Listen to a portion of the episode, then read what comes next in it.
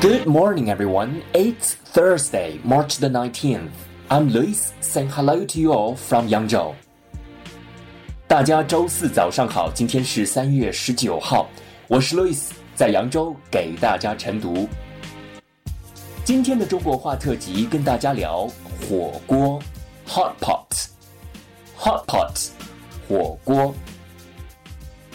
If you want to look for a nutritious meal to share with your family, you should choose hot pot, 火锅.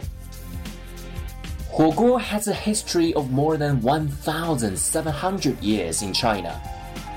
To keep up the cold, people put the lamb chops in the boiling pot and ate them. Huoguo ingredients should be selected carefully. Only five parts of a lamb should be used and cut into sheets for cooking. The sauce is composed of more than 10 seasonings. The ingredients of the sauce are the commercial secret of hot pot. Huoguo is popular all over China. There are various styles of huoguo.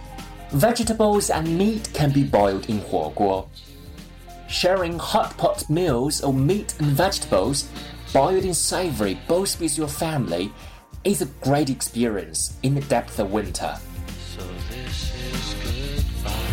That's all about this morning's reading. Thanks for listening. See you tomorrow.